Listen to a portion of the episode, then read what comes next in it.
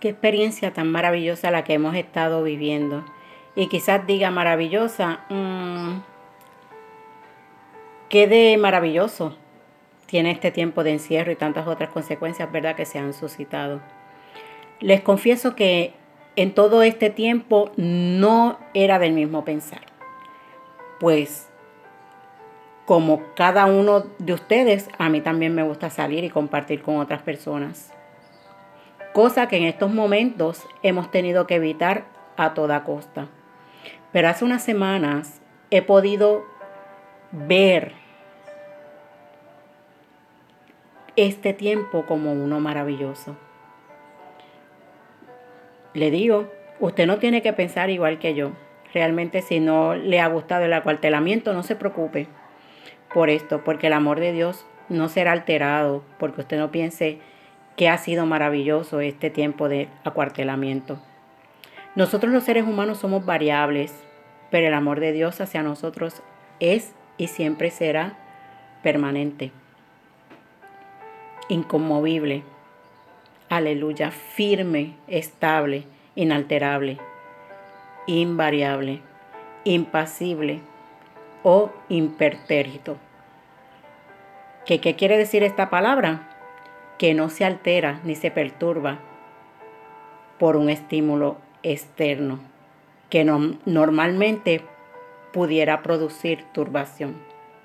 No obstante, esta experiencia puede ser de turbación para ti o para mí, para nosotros. Pero nos ofrece la oportunidad de conocer, aunque sea un poquito más, el amor y la paternidad de nuestro Dios. Dios es Dios, Él es soberano, es Rey del universo, es Señor de señores y es Padre de cada uno de nosotros.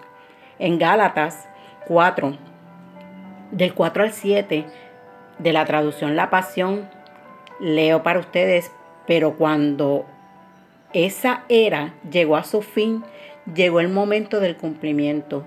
Dios envió a su Hijo, nacido de una mujer, nacido bajo la ley escrita.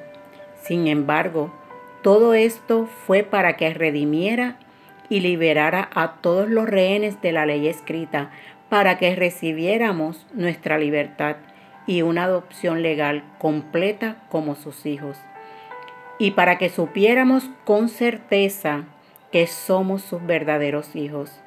Dios liberó el espíritu de filiación en nuestros corazones, moviéndonos a gritar íntimamente, mi Padre, eres nuestro verdadero Padre. Ahora ya no vivimos como esclavos bajo la ley, pero disfrutamos ser los propios hijos e hijas de Dios. Y como somos suyos, podemos acceder a todo lo nuestro, perdón, como podemos acceder a todo lo que nuestro Padre tiene, porque somos herederos de Dios a través de Jesús el Mesías. Gracias a Jesús tenemos al Padre perfecto. ¿Cuál es nuestra labor? Gestión, trabajo o como lo quieras llamar. En todo esto es la de recibir esa paternidad y disfrutar de la misma. El Padre que se nos ha provisto en esta nueva vida fue revelado por Jesús cuando fue a la cruz. La cruz nos salvó e hizo muchas cosas maravillosas por cada uno de nosotros y por la humanidad entera. Y nos concedió a un nuevo, maravilloso, excelente y perfecto Padre en esta sorprendente experiencia que nos ha tocado vivir, hemos visto la paternidad del Padre.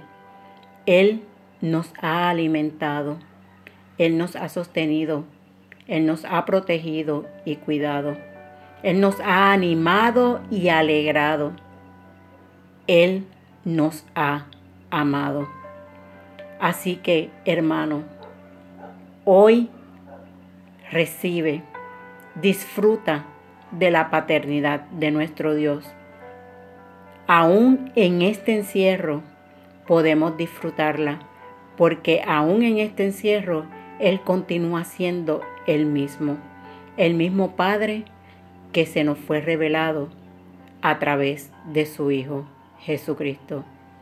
bendecidos somos en el Eterno.